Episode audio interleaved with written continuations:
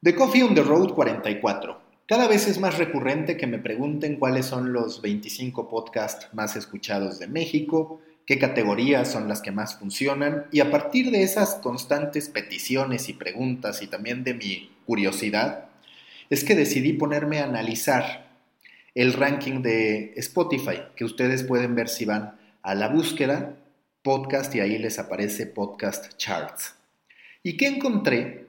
Que por más que las plataformas hayan cambiado, que el modo en que consumimos haya cambiado, las categorías que terminan funcionando son parecidas a las que encontraríamos en un listado de lo más vendido en Sanborns. Y no lo digo a modo de burla o de sarcasmo, sino simple y sencillamente que comprendamos que son los temas universales que generan curiosidad, que generan miedo, que generan confianza, que ayudan a elevar el autoestima, las que más funcionan al momento de impactar en grandes, grandes cantidades. Analicé tanto el top 10 como el top 25 en México y van a ver por qué llegué a esta conclusión, que quizás tiene su posible gran excepción en el podcast más escuchado al momento de realizar esta grabación, que es Fausto. ¿Qué es Fausto? El único en categoría True Crime en el top 25. Y es de destacarse porque se trata de, uno, una producción original de Spotify. Fue escrita y dirigida por Fernando Benavides, quien también fuera fundador de Dixo, esta plataforma de podcasting que se lanzara entre 2005 y 2006. Fausto cuenta el primer asesinato múltiple de la era moderna en México, en ese barrio bravo que todos tememos llamado Ecatepec. Hay que decir que si es el más escuchado es también gracias al propio Spotify, que como nos ha pasado en muchos otros casos, empieza a convertirse en juez y parte. ¿Por qué? Porque la plataforma puede ayudar al posicionamiento de ciertos podcasts, como se manifiesta con Fausto, que si bien de manera natural termina atrayendo y True Crime a nivel mundial es uno de los grandes géneros, ha contado con el impulso de Spotify, que por ejemplo si tú estás navegando o abres la app, te puede constantemente estar promoviendo el que escuches Fausto. Es el único True Crime en el top 25.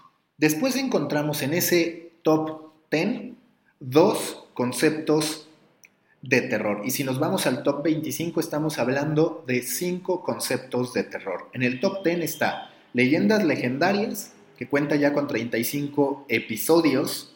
En el número 2 es el segundo podcast más escuchado de México en el momento, e insisto, siempre debo decir en el momento en que realicé esta grabación. Y después nos vamos a la décima posición con las historias ocultas de la mano peluda que justo son varias de las historias que se hicieran más populares en el famoso programa de radio de la mano peluda, que ahora a través de podcasting encuentran un gran lugar con esta posición número 10.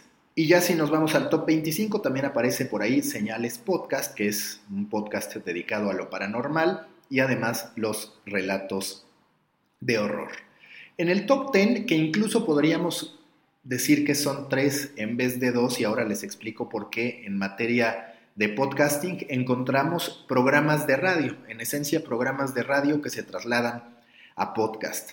Está Marta de Baile en el tercer lugar, está la radio de la República, esto ya hablando del top 25 en el lugar número 11 y podríamos hablar de la propia Mano Peluda como otro programa de radio que está presente en el top 10 o top 25 de lo más escuchado en materia de podcasting en México.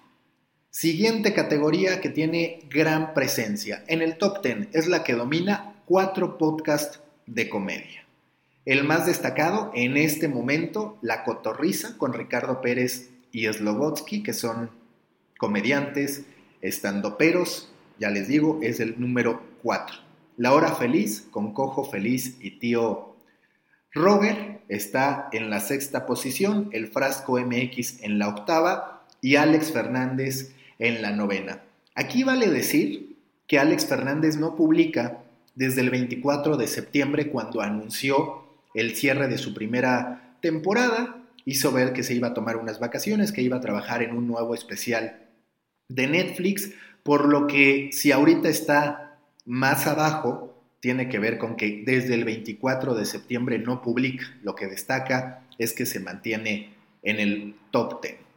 En ese mismo top 10 encontramos finalmente uno de, llamémosle superación personal, revista, entrevista, que es Se Regalan Dudas. Este podcast de Leti Sagún y Ashley Frangi. Es importante mencionar que en el top 10 los dos podcasts exclusivos de Spotify son Fausto, que sí es creación 100% de Spotify Studios, y Se Regalan Dudas, que si bien no es un producto original de Spotify, sí es exclusivo de Spotify. Ese mismo acuerdo, de hecho Spotify lo tiene con, con Amor Carajo de Lorena Aguirre, que ocupa el lugar número 15.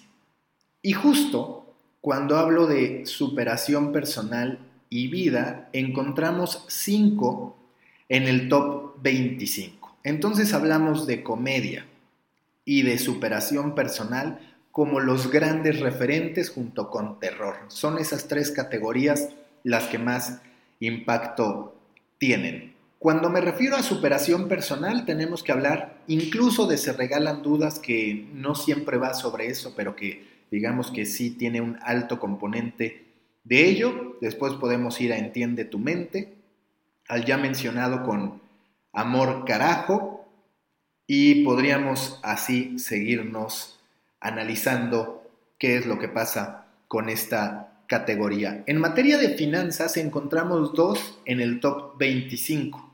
Uno de ellos bastante impulsado por el propio Spotify y que yo se los hice saber a través de un newsletter. En el lugar número 17 es que encontramos Cuéntame de Economía de Grupo Expansión. Fue lanzado el 3 de junio de este año y tiene una duración aproximada de entre 18 y 30 minutos con una publicación semanal. El otro podcast de finanzas que aparece en el top 25 es Dimes y Billetes de Morris Dieck, que tiene ya dos productos, digamos el podcast principal que es Dimes y Billetes y también recientemente publicó, empezó a presentar las galletas. La galleta cero, digamos que es la presentación de las galletas financieras, la introdujo el 24 de octubre y son episodios cortos para que la gente resuelva algunas de sus dudas financieras, como por ejemplo cuánto debo ahorrar cada mes, cuándo me puedo dar un lujito, dicho tal cual se lee en el título, y tres consejos que cambiaron mi vida, en este caso la suya, la del conductor de este podcast. Hablando de cultura pop, encontramos uno que también hay que decirlo, tiene el apoyo de Spotify.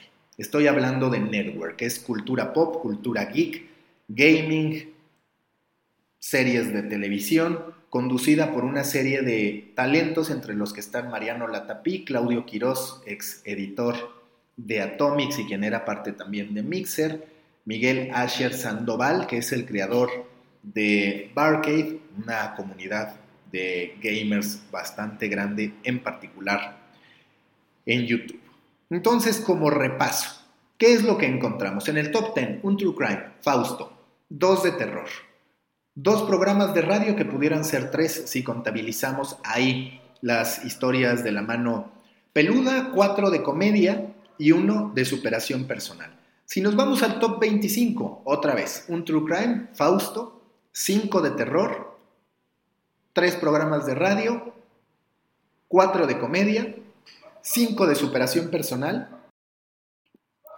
2 de sexualidad, Háblame sucio de Anjo Nava y Olivia Aguilar y Ningún Chile te embona, que es creación de Escándala. Dos de finanzas, uno que va sobre audiolibros, uno más de emprendimiento que también pudiéramos colocar como de superación personal, uno de filosofía, que es mi gala, y el que ya les mencionaba de cultura pop de Netware, una producción de Spotify. Para seguir más a detalle qué es lo que está pasando con el mundo del podcasting en México, súmense a Proyecto Morona, grupo en Facebook para pequeños creadores de grandes ideas. Ahí de manera recurrente estoy compartiendo recomendaciones, análisis, mis opiniones sobre lo que ocurre y también podcast de nicho, porque no todo se trata de alcance. Súmense a Proyecto Morona, grupo en Facebook para pequeños creadores de grandes ideas.